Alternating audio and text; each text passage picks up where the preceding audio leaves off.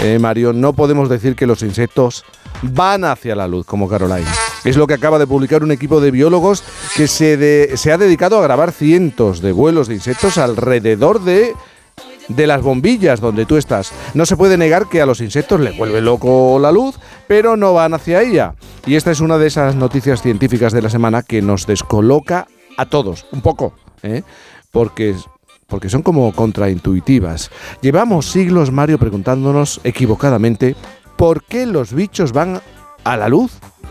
Sí, eso parece que nos estamos haciendo un poco la, pregunta inadecuada. O eso es lo que cree eh, Samuel Fabian del Imperial College de Londres. Ya hace, ya hace unos meses, eh, yo creo recordar que dimos una pincelada de su trabajo.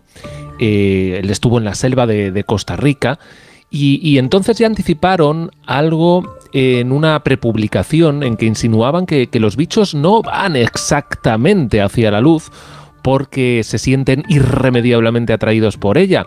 Lo que hacen es acercarse, sí, a, esos puntos eh, iluminados en la noche, pero porque creen que, que están volando en línea recta, es decir, a lo suyo. Y la luz no es más que una referencia, pero una referencia equivocada. Esto es un poco difícil de entender si no eres un insecto volador, vale, pero casi todo el mundo hemos volado en avión y particularmente en un vuelo nocturno. Mira, cuando flotas en el aire, em, en un avión, muchas veces pierdes la perspectiva de si el aparato está ascendiendo o descendiendo o incluso si está girando o dónde están las cosas en el exterior, especialmente si te toca pasillo. Para orientarnos basta con, que nos asomemos ¿no? por la ventanilla. Bien, si es de noche, de repente ves a veces que eh, en un lado del avión, por las ventanillas, ves las luces de la ciudad, ¿no? Y en la otra fila, pues no ves nada, ves la más absoluta oscuridad. Eso automáticamente le dice a nuestro cerebro que el avión está girando, que está volteando hacia un lado. Es verdad que también podemos notarlo si estamos eh, de pie, eh, por la gravedad. Pero si estamos sentados con el cinturón de seguridad puesto y más aún si hay turbulencias, perdemos la referencia de la gravedad. La luz ahí puede ser nuestra guía. A los insectos nocturnos de la selva les pasa lo mismo, solo que en vez de ver las luces de la ciudad, ven el tímido resplandor del cielo, por las estrellas o por la luna. Y, y ellos saben, los bichos, tras millones de años de evolución, que el cielo es lo que está arriba. Igual que para nosotros en el avión, la ciudad siempre sabemos que está debajo. O sea, los bichos no van a la luz, simplemente eh, los vemos revolotear porque están buscando el cielo. Eso es, eh, ni siquiera lo buscan, eh, lo, toman como referencia, pero en efecto confunden las bombillas con el cielo, o lo que es lo mismo, confunden la bombilla con lo que siempre está arriba. Vamos, vamos a volver a nuestra comparación en el avión. Hemos dicho que, por ejemplo, en la fila de la derecha de ventanillas vemos la ciudad y en la fila izquierda nada, el cielo oscuro, ¿no? Pues deduciremos que el avión está girando, volteando hacia la derecha, porque la ciudad siempre estará en el suelo. Si vamos en línea recta, pues la ciudad siempre quedará en la panza del avión. Ahora imaginemos que el equipo de interiorismo ¿no? de la compañía aérea ha puesto en cada ventanilla de la fila izquierda un mini decorado animado de puntitos de luz que imitan a una ciudad vista desde el cielo. De repente, ahí flotando nos podríamos pensar que el avión está girando a la izquierda. Evidentemente la gravedad ahí nos podría ayudar un poco, pero una vez más, si hay turbulencias, no te creas, al final perdemos la referencia y a lo mejor nos da la sensación de que el avión está girando a la izquierda. Eh, de igual modo, imagínate que, al comandante le ponen una pista de aterrizaje luminosa falsa, ¿no? Dada la vuelta, como en la parte de arriba del parabrisas frontal del avión. En un contexto de baja percepción de la gravedad, el piloto podría pensar que el avión está boca abajo y tendría que darle la vuelta.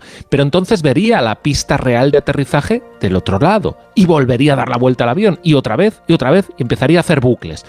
Bueno, pues eso es lo que le pasa a los insectos. Eso le pasa a los aviadores de, acrobacias, solo que los aviadores obviamente tienen altímetros y otros instrumentales. Como los bichos no tienen instrumental de navegación, obviamente, pues solo tienen la referencia de la luz. Eso explica por qué los vemos revolotear como en círculos. Claro, Eso es, eh, Samuel Fabian y, y Josh este último de la, Universidad Internacional de Florida, hicieron las maletas en 2022, se plantaron en Costa Rica por la noche, en el bosque neblinoso de Monteverde, encendieron una luz y esperaron. Y empezaron a aparecer mogollón de, insectos. Lo que los bichos no sabían es que estaban participando en un enorme gran hermano bichil, porque instalaron cámaras ultra rápidas ocultas para tener imágenes súper lentas, de esas que te dejan ver el, preciso aleteo ¿no? de una polilla, de una libélula. Al revisar las grabaciones, se dieron cuenta de que los insectos no vuelan hacia la luz, sino que simplemente tratan de darle la espalda. Del mismo modo que un avión que quiere desplazarse en línea recta dejará las luces de la ciudad en la panza, hacia abajo. Los insectos se estaban creyendo que la bombilla era el cielo.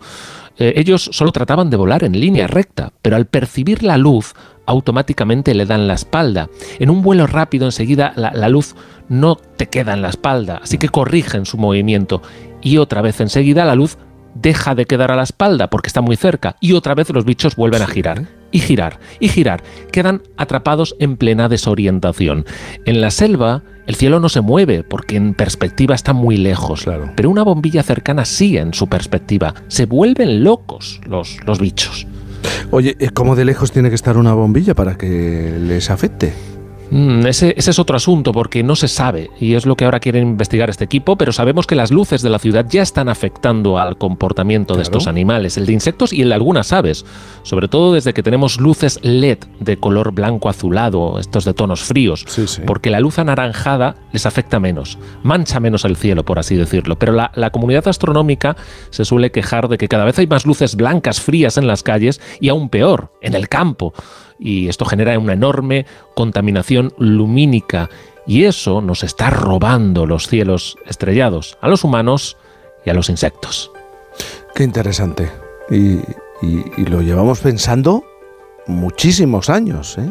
Que siglos. Es una pregunta que aparece siglos. en textos de hace siglo. ¿Por qué las polillas antes pensaban que iban al calor de la vela? Pero claro, luego llegó la luz eléctrica y no, no da tanto calor. Luego llegaron las luces LED, que son más, no, no generan ese calor y seguían yendo. Y fíjate, ahora hemos empezado a tener pistas con las cámaras súper lentas.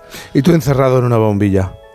¿Verdad? Sí, que no sí. puedo salir de aquí. No puedes salir. No puedo salir. Hay cosas, cosas que te atrapan y claro. Y que no se pueden explicar. Esto, esto no tiene mucha explicación. El dato que no necesitas saber, que no necesitabas ah. saber, Mario.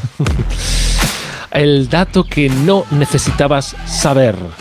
Por cada 10 kilómetros que recorre tu coche en carretera, al menos dos insectos chocan con la parte frontal. Unas 10 veces más ocurrirá esto en tu parabrisas según un estudio muy sui generis, eso sí, hecho en Países Bajos en 2011. Aquel estudio estimó que 133 millones de bichos mueren cada año estampados en los vehículos. La cosa es que desde entonces hasta ahora, si tomáramos esa cifra como verdadera, en la actualidad apenas se estamparían ya 90, 90 millones en vez de 133 para el mismo parque de vehículos. Y esto es porque cada vez hay menos insectos voladores y no porque los atropellemos, sino por los desequilibrios en los ecosistemas y el uso excesivo de pesticidas. Estamos hablando en general, no solamente de abejas, que podríamos pensar en el ejemplo de las abejas, ¿no? Uh -huh. Moscas, mosquitos, no, no, no, todo tipo de, de insectos.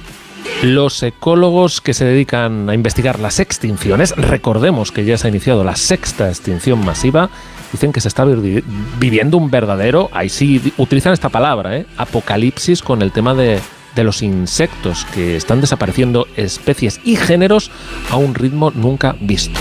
Oye Mario, ¿cuántos, ya no recuerdo, cuántos libros has publicado tú?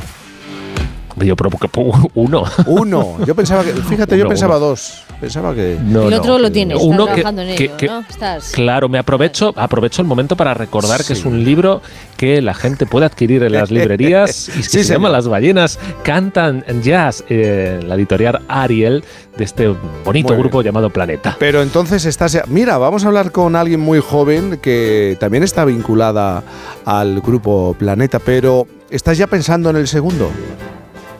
Uy, pero es que, ¿sabes lo que pasa? Que, ¿Qué te pasa? Que, ¿Que la bombilla, a, dentro de la bombilla no se puede escribir tiene, o qué? Exactamente, que a mí me tiene muchas veces atrapado la, la sí, bombilla. Sí, es verdad que estás Entonces, muy ocupado. Eh, lo importante sí. no es que estés atrapado en ella, sino que se encienda. Entonces se enciende y empiezan Ay. a fluir los párrafos, pero...